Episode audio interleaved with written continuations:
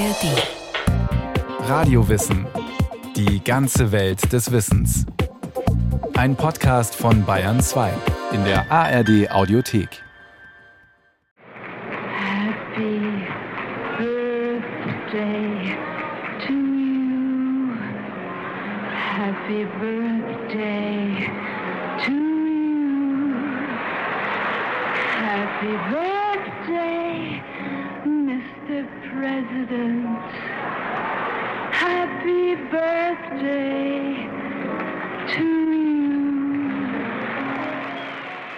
Es ist das berühmteste Geburtstagsständchen der Welt.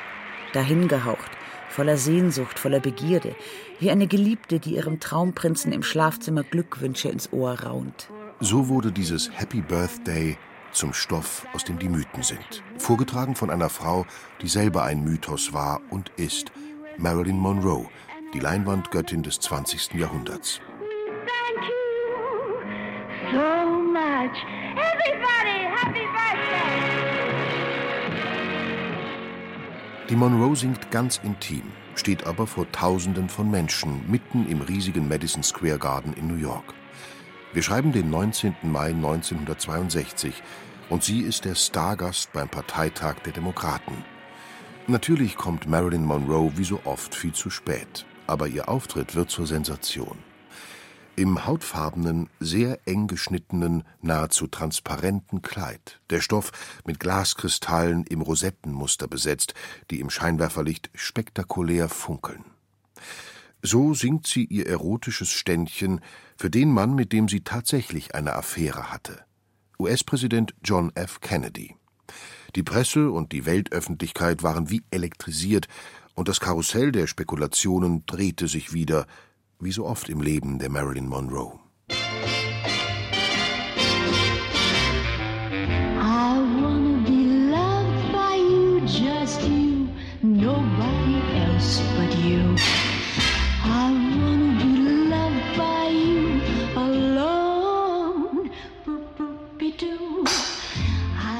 Marilyn Monroe wollte immer geliebt werden und wollte bewundert werden als Schauspielerin.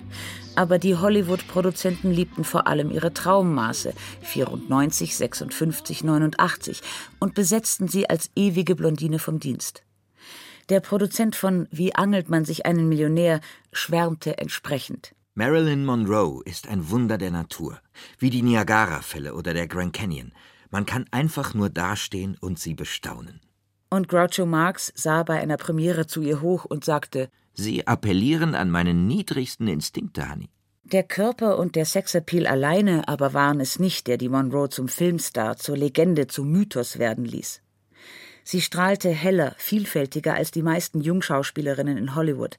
Und keiner hat das so schön beschrieben wie der Schriftsteller Truman Capote. Auf den ersten Blick wirkt sie nicht anders als die amerikanische Durchschnittsgeisha, das Spesenkontoschätzchen.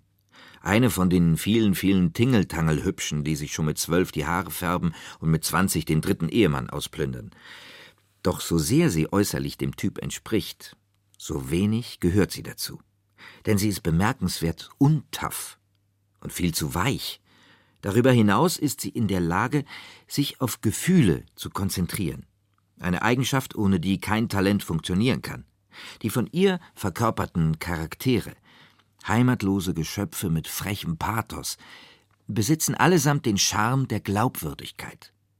Entsprechend gering ist deshalb der Unterschied zwischen der Filmfigur und dem Bild, das sie privat abgibt. Was beide Persönlichkeiten so anziehend macht, ist die Tatsache, dass man im übertragenen Sinn wie ganz real ein Waisenkind vor sich hat. Ein Waisenkind, das sich über die Kamera und den Star Rummel die Streicheleinheiten holt, die es in der Jugend vermisst hat.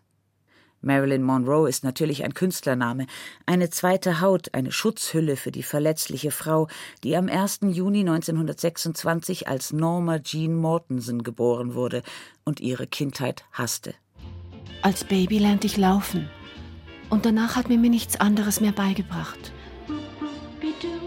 Von Anfang an meint es das Schicksal nicht gut mit dem Mädchen. Über den Vater gibt es nur Spekulationen. Norma Jean wird ihn nie kennenlernen.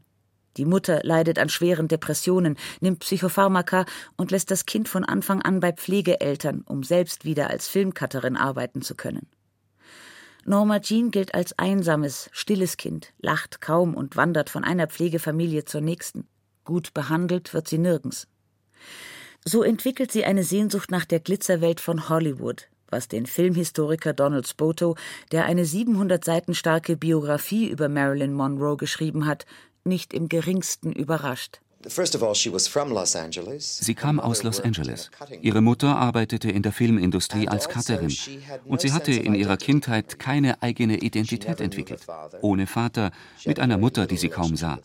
Ihre Identität suchte sie daher in der Traumwelt der Filme. I wanna be kissed by you, just you, nobody else but you. I wanna be kissed by you. Die Liebe und die Männer. Ein kompliziertes Thema im Leben der Marilyn Monroe. Mit 16 heiratet sie das erste Mal auf Wunsch ihrer Pflegemutter einen Mechaniker, der aber bald zum Kriegsdienst ins Ausland geschickt wird. Die Ehe zerbricht an ihrer Karriere als Model, aber Marilyn hat sich neu verliebt in die Arbeit vor der Kamera. Als Künstlernamen wählt Norma Jean den Mädchennamen ihrer Mutter, Monroe. Ein Studioleiter der Fox schlägt passend dazu den Vornamen Marilyn vor. Ein Star ist geboren. I've looked around the country and I've seen it all. And what I want, I'm ready to name. It's big and strong and handsome and it's six feet tall. I'm gonna claim. Eine klassische Monroe-Filmszene. Sie stolziert erhöht auf einer Bühne in einem aufreizenden Kostüm. Rundherum Dutzende von gierig blickenden Männern, in diesem Fall wilde Cowboys. I'm gonna file my claim, singt die Monroe im Western Fluss ohne Wiederkehr. Ich hol mir meinen Anteil. Und ich sag schon, was ich will. Groß soll er sein und stark. Ein Prachtkerl voller Anmut. Wer hilft mir? Wer will heute Nacht mein Anteil sein? Who's gonna help me file my claim tonight? Von Beginn ihrer Karriere an liegt Marilyn Monroe die Männerwelt zu Füßen. Und dafür hat sie auch einige Tricks auf Lager. Zum Beispiel ihr unnachahmlicher Gang, der Whittle Walk. Marilyn liebt Pumps mit Stiletto-Absätzen, die sie beim Gehen schwanken lassen. Marilyn legt sich auch unters Messer, lässt sich die Zähne richten, ihr Kinn und die Nase beim Schönheitschirurgen perfektionieren. Und die eigentlich brünette Norma Jean geht einmal die Woche zum Koloristen, um sich die Haare zu färben platinblond. So entsteht das Gesamtkunstwerk Marilyn Monroe. Für ihren Biografen Donald Spoto eine Kehrtwende im prüden Amerika.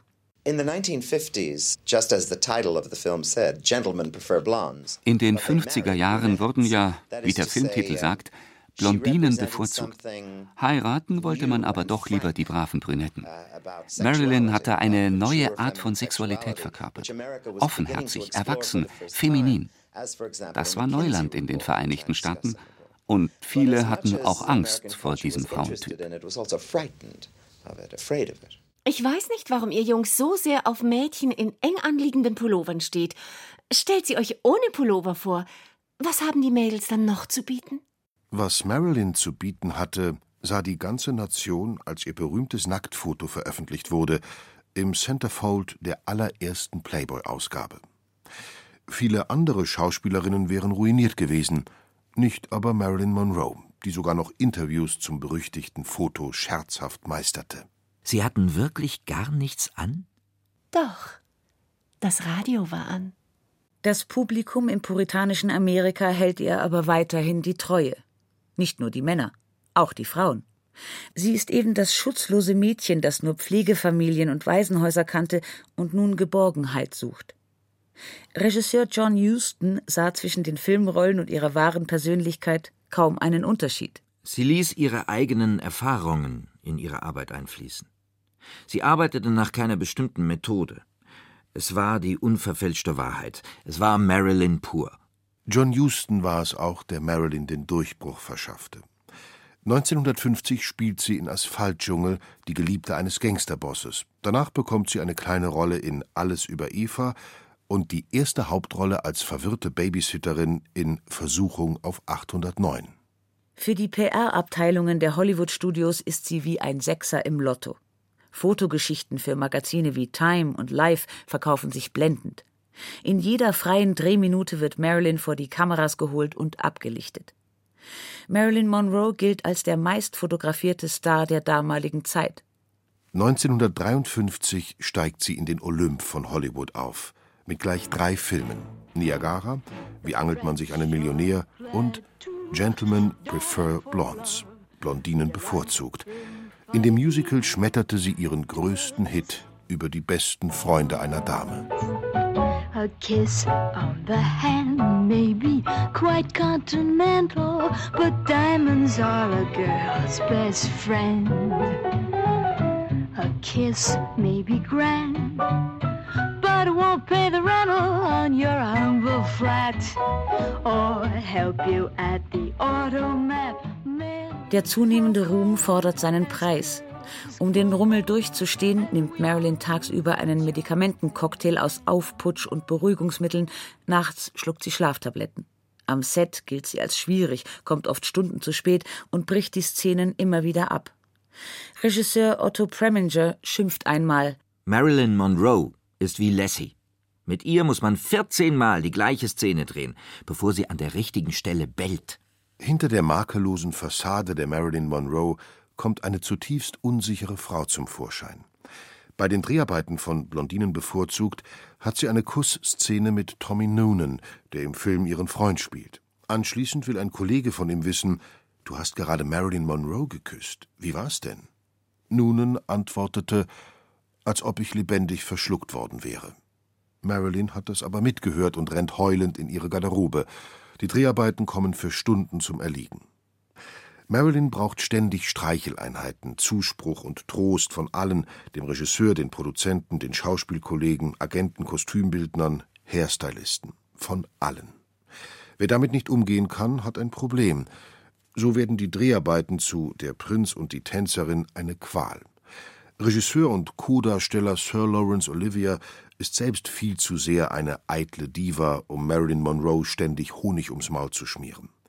Er hält sie für dumm, faul und unprofessionell. Sie schimpft ihn einen eitlen Tyrannen. Zudem verbannt Olivia zeitweise ihre wichtigste psychische Stütze vom Set, die Schauspiellehrerin Paula Strasberg, die von Marilyn regelrecht verehrt wird. Paula ist die einzig wirklich warmherzige Frau, die ich kenne. Nur, sobald ich vor der Kamera stehe, geht mir alles flöten, was ich zu lernen versuche. Dann kommt es mir vor, als zählte ich in der Menschheit nicht mehr. Ihre gesamte Karriere hindurch nimmt Marilyn Schauspielunterricht und glaubt, sie sei untalentiert. Doch mit Hilfe ihrer Lehrer arbeitet sie hartnäckig daran, ihr Repertoire zu verbreitern, um endlich vom Rollenklischee des blonden Dummchens wegzukommen. Ich möchte eine Künstlerin sein, kein erotischer Freak. Ich möchte der Öffentlichkeit nicht als Aphrodisiakum aus Zelluloid verkauft werden. Marilyn wollte ernst genommen werden, aber keiner wollte sie ernst nehmen. Also hat sie Hollywood verlassen, ist 1954 nach New York gezogen, hat am renommierten Actors Studio bei den Strasbergs Unterricht genommen und eine eigene Produktionsfirma gegründet. Marilyn war ein großes Talent, aber sie wurde immer unterschätzt.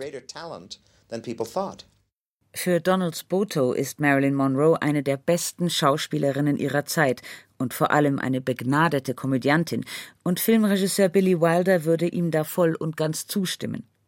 Er hat über Marilyn geschwärmt. Sie hatte ein außergewöhnlich gutes Händchen für witzige Dialoge und war ein Geschenk Gottes. Es gibt niemanden, der in ihren Sphären schwebt. Verglichen mit ihr sind alle anderen nur normale Erdenbürger. Mit Billy Wilder dreht Marilyn zwei ihrer schönsten und beliebtesten Filme. Der erste war der größte Kinoerfolg des Jahres 1955, das verflixte siebte Jahr.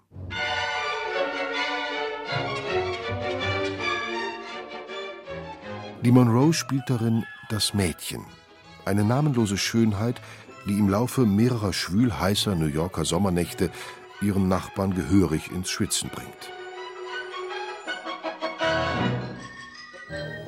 Oh, spüren Sie auch den Luftzug von der U-Bahn? Ach, ist das nicht himmlisch? Es kühlt die Knöchel so schön, nicht wahr? Uh, Oh, da kommt ja schon wieder einer. Diese Szene, in der Monroes weißes Abendkleid über einem U-Bahn-Schacht hochweht, wird legendär, erzürnt die US-Zensurbehörde und lässt das Publikum in Scharen ins Kino strömen. Vier Jahre später dreht Billy Wilder wieder mit der Monroe, manche mögen's heiß.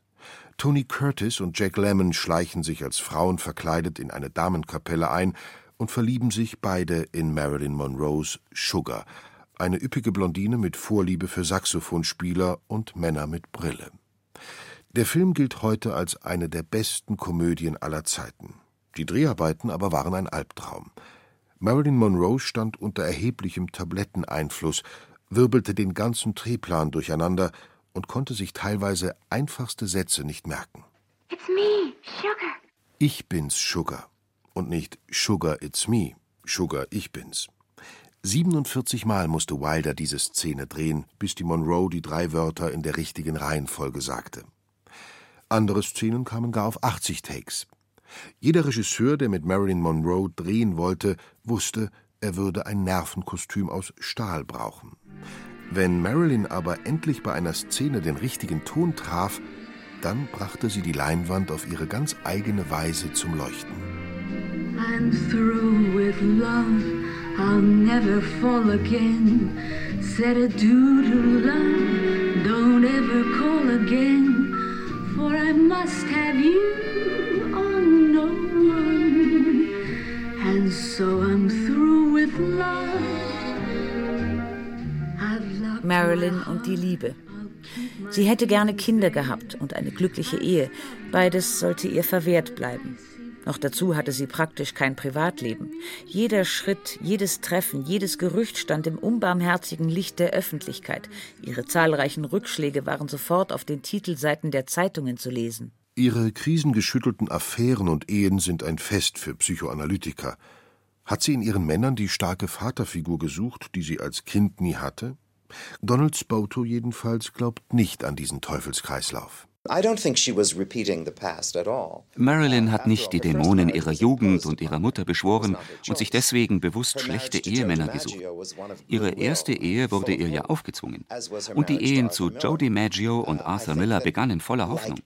Sie sehnte sich nach Liebe und nach einer stabilen Beziehung und dachte, sie hätte sich dafür die richtigen Partner gesucht. Aber Marilyn wählte leider die falschen.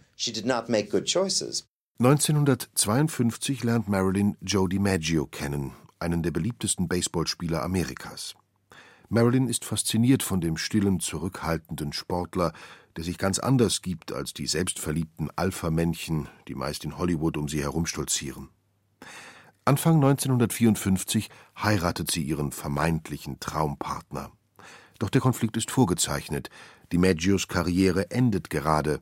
Marilyn dagegen steht erst vor ihrem großen Durchbruch. Dabei will Joe DiMaggio seine Frau ganz für sich, wünscht sich eine perfekte, brave, wunderhübsche Hausfrau, während sie als Star der ganzen Welt gehören will. Er hasst ihre offenherzigen Auftritte, hasst ihr Rampenlicht, ihre Dreharbeiten. Der notorisch Eifersüchtige bekommt Wutanfälle und bricht Marilyn bei einem Streit sogar den Daumen.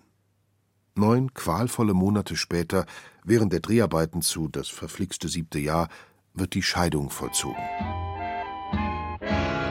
When love goes wrong, nothing goes right.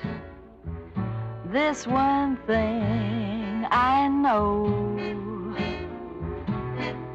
When love goes wrong, a man takes flight and women get uppity. Oh. Auch Marilyns nächste Ehe 1956 verspricht zunächst eine traumhafte Beziehung zu werden. Die Presse schwärmt von der Schönen und dem Hirn, denn diesmal gibt ihr Arthur Miller das Ja-Wort. Miller, in den 50ern der erfolgreichste und bekannteste Bühnenautor der westlichen Welt, war spätestens seit Tod eines Handlungsreisenden und Hexenjagd fast so bekannt wie die Monroe. Viereinhalb Jahre hält diese Ehe. Arthur Miller verbringt viel Zeit mit Marilyn, kümmert sich um sie. Aber er kommt nicht zum Schreiben, und schließlich hat er das Gefühl, dass ihm seine Kreativität abhanden kommen würde. Marilyn dagegen wird immer depressiver, hat zwei Fehlgeburten und schluckt Berge an Beruhigungspillen. Bei den Dreharbeiten zu Machen wir es in Liebe beginnt sie eine Affäre mit ihrem Co-Star Yves Montand. Arthur startet nochmal einen letzten Rettungsversuch. Er schreibt für seine Frau eine Kurzgeschichte, Misfits, nicht gesellschaftsfähig, und arbeitet sie zu einem Filmdrehbuch um. Eine sehr autobiografisch gefärbte Geschichte über vier Menschen, die in der Gesellschaft nicht zurechtkommen. Regisseur John Huston, der sie zehn Jahre zuvor in Asphaltdschungel bekannt gemacht hatte, schickt Marilyn zu Beginn der Dreharbeiten erstmal in eine Entgiftungstherapie. Mit Mühe und Not bringt sie das Filmprojekt zu Ende, doch die Ehe mit Arthur Miller ist endgültig gescheitert. Marilyn stürzt sich in zahllose Affären, unter anderem mit Präsident John F. Kennedy, und vertraut den falschen Leuten. Ihr Psychiater und ihre Haushälterin pumpen sie mit Tabletten voll. Die Dreharbeiten zu ihrem letzten Projekt Something's Got to Give werden nach wenigen Tagen abgebrochen. In der Nacht vom 4. auf den 5. August 1962 kommt es zur Katastrophe. Marilyn Monroe wird leblos in ihrem Schlafzimmer gefunden, den Kopf am Telefonhörer, im Körper eine Überdosis Schlafmittel. Tod mit 36. Ob Selbstmord, Mord oder Unfall. Es gibt wilde Spekulationen und Gerüchte. Doch die Wahrheit bleibt im Verborgenen. Monroe-Biograf Donald Spoto hat keine endgültigen Beweise, aber er glaubt nicht an die Selbstmordthese, sondern an einen unglücklichen Unfall. Kurz vor ihrem Tod wagte sie einen Befreiungsschlag. Das ist ja das Tragische. Sie beschloss, sich von ihrem Psychiater zu lösen und ihre zwielichtige Haushälterin zu feuern. Sie wollte Joe DiMaggio wieder heiraten, hatte neue Filmprojekte auf dem Tisch und ihr Schicksal endlich selbst in die Hand genommen. Zwei Wochen vor ihrem Tod sagte sie im Interview, es gibt eine Zukunft und ich kann sie kaum erwarten.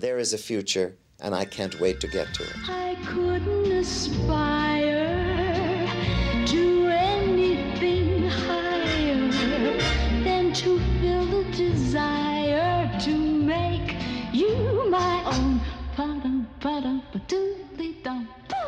Was bleibt, sind ihre Lieder, ihre Filme und vor allem ihr Gesicht. Ihr früher Tod machte Marilyn Monroe, ähnlich wie James Dean, zu einer Ikone der ewigen Schönheit. Von all ihren Männern hat wohl Joe DiMaggio am meisten um Marilyn Monroe getrauert. Bis zu seinem Tod wird er jede Woche rote Rosen an ihr Grab bringen. Als Joe DiMaggio 1999 starb, sollen seine letzten Worte gewesen sein: Endlich werde ich wieder bei Marilyn sein. Nobody else